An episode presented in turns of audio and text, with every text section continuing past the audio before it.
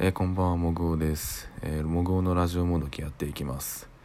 今日はどうしても話したいことがあったんでラジオ撮りました。いやもうねそうなんだよ。もう僕フォード VS フェラーリっていう映画見に行ったんですよ。もうそれが結構良くてですね結構良かった本当に。もう良くてちょっとその話をもう気をつけながら喋りたいですねネタバレに。まああらすじなんですけどあのーまずこれスポーツカーの話なんですね。これ普通の乗用車、まあ、自動車メーカーが出てくるんですけどスポーツカーの話で。で1960年代のそのスポーツカー、まあレ、レースカー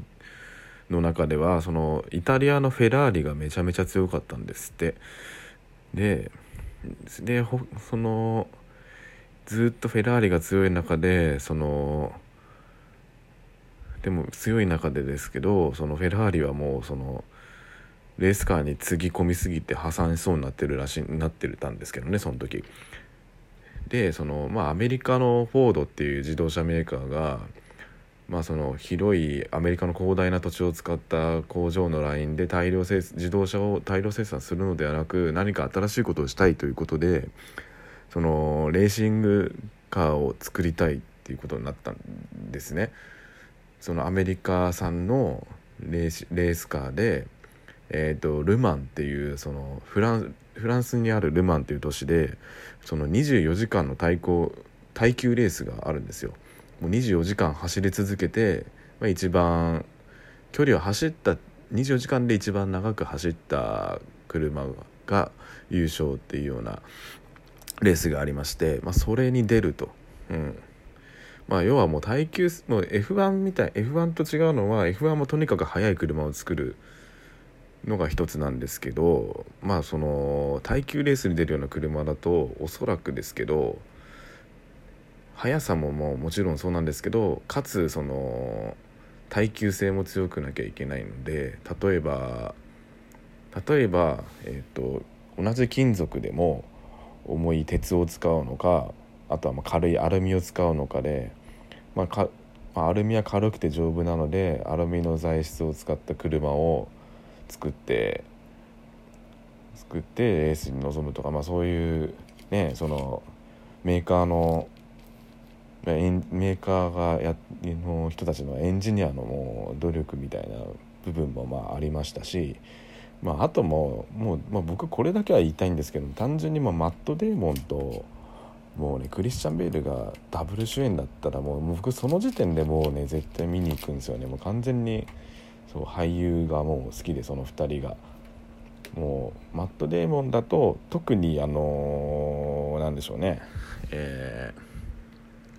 僕マット・デーモンが出てる映画で好きなのは、まあ、ジェイソン・ボーンシリーズと、まあ、4作ですね。とまああとは、まあ、2年、まあ、あれ何年前ですかね。4年前ぐらいなんですか？あのオデッセイって。マイケル、えー、オデッセイっていう作品もすごい好きですしでクリスチャン・ベールが僕好きになったのはもうバットマンのダークナイトシリーズですね。ダークナイトシリーズで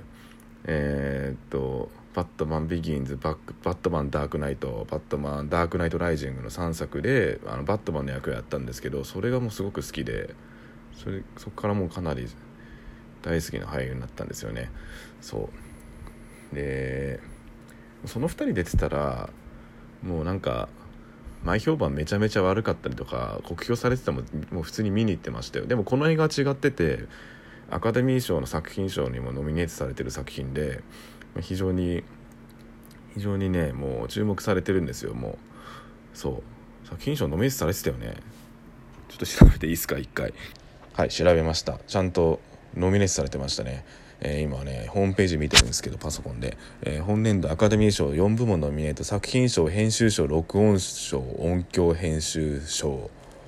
もうそうなんですよ。今ね録音賞と音響編集賞っていう賞にもノミネートされてるって話しましたけどやっぱ音がすごかったんですよ。もう五感でいうと、まあ、映画の映画の中でやっぱり映像と音と、まあ、あとストーリーと演技って、まあ、4つの4つを分割してねもう見るとすると、まあ、映像の迫力もまあ抜群でしたしあと音ですよね。このエンジン音の音がもうねまあ、今の車じゃありえないですよね。もうねプリウスとかアクアなんてキュイーンっていうあの音ですからねもう、うん、まあそれもね静かで走りやすいんですけどね、うん、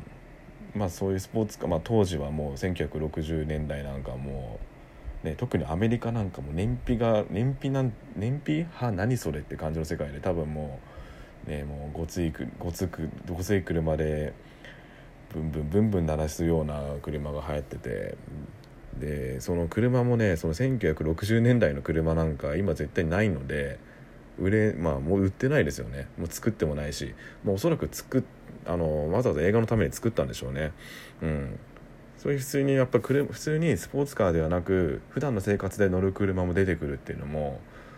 あの僕すごい車好きってわけではないんですけど、まあ、ちょっと仕事でかじってますけど車関係はなんですけどすごいなんか制作側のねその熱意というかもうこだわりをすごい感じたのがまず良かったですね。うんそうあえてちょっとストーリーに触れない感想をちょっと言ってますけど、まあ、ストーリーもすごい良くてもうそのマット・デーモンとねそのクリスチャン・ベールがそうの友情っていうのも男のね泥臭い友情みたいなところもあったしそうそうそう。でマット・デーモンはそうですね。ちょっとあらすじの話に戻りますけどちょっとマット・デーモンとクリスチャン・ベールが何で好きかって話で結構、ね、話それちゃいましたけどマット・デーモンは1959年に、えー、とそのルマンルマンっていうその耐耐久レースで、えー、アメリカ人ドライバーとして初初めて優勝した元ドライバーなんですよただただ心臓の病気にかかってしまってあのレースレーサーとしては引退せざるを得なくなってで、まあ、自分のその知名度等も生かし、まあ、そのお金と資金とかも生かしあの自分の自動車整備会社を作ったんですよ。まあ、自分の、まあ、ああれ自動車メーカーみたいなもんかな。うん、でも結構お金持ち富裕層に向けた、まあ、カスタマイズした車を作って提供するようなメーカーを作った。まあ、もうだからレーサーからどっちかというとエンジニア側に回ったっていう人がまあ一人でクリスチャン・ベールが演じるレーシングドライバーの人は、まあ、イギリス人なんですけどあの第二次世界大戦が終わってからえー、っとアメリカに移住してきてアメリカで自分で自動車整備会社整備工場を作ってでまあ結構生活苦しいながらも家族3人で暮らして仲睦まじく暮らしているまあ人物っていうのを演じたんですね。でその自動車整備やりながらなんか小さいレースとかにはよく自分で車作って出てたりとかしてたんですよ。でその2人がまず出会ったきっかけっていうのがたまたまマット・デーモンがマット・デーモンのが演じてた役がレそのクリスチャン・ベールのレースを見に行ってて自分がその前に走って走ってる車を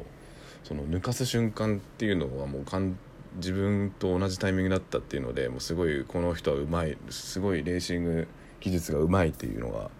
分かったっていうところで意気投合したみたいな感じなんですよね。うんまあ、そこからいろいろ物語が進んでいくんですけどでこれのあと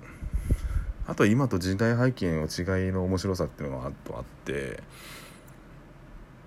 でこのフォード VS フェラーリっていうのは要はもうメーカー対メーカーみたいなタイトルになってるはいるんですよ一応。なんですけどやっぱ1960年代ってまだ第二次世界大戦が終わって20年後っていう時代背景で時代背景なんですけど要はもうフォードはアメリカですよ。でフェラーリはイタリアのメーカーですよ。まあ、でイタリアってもう日本とドイツとイタリアってもう敗戦国じゃないですか。第二次世界大戦の。でそれであの、まあ、そういうのもあってまだねバチバチ国同士でバチバチしてる感じがあってなんかお前ら負けただろ勝っただろみたいな。でもなんか日本日本ドイツイタリアっていうのは多分その負けた敗戦国としてそこから這い上がってきたっていうのが多分今のその特に自動車産業とかね強いのはそういうところもあると思うんですけどね、うん、特にあのドイツとか日本は飛行機作れなくな戦闘機作んなくなったんでその分車の技術に回したっていう背景もありますしね、まあ、そういうのもあってねなんかメーカー対メーカーっていうよりもね国と国みたいなもうバチバチ感があったのがすごい僕は面白かったです。そういううん。とかねこれ内容には触れてないからまあそういう何て言うんでしょうね。ただレースするっていうだけじゃない。バックグラウンドでいろんななんか争いっていうのが垣間見えたんでとかしてすごい面白かったんで、まあ、興味ある人はもうでもねそろそろ終わっちゃうんじゃないか来週とかで終わるんじゃないですかもう。これ公開したのがいつだったっけな。1月のね半ばぐらいだったんですよ。で僕見に行ったのがえー、と金曜日なんで31日ですね。大体2週間ぐらい経ってて大体最近の洋画ってあんまりもうねディズニー映画とかぐらいしかやらないですよね。ロングで。あと「スター・ウォーズ」もそうか。あのまあ MCU あのマーベルの作品ですらそんなに長くやんないんで洋画はちょっと映画館で見るのは結構時間作らなきゃなかなか難しいんですけどでまだやってるんでそれこそね大きい画館でやってるんで是非ねちょっと言ってほしいですね。あとクリスチャン・ベールのマジねレーシング姿クソかっこいいんでもうそれだけで見る価値ありますね本当に。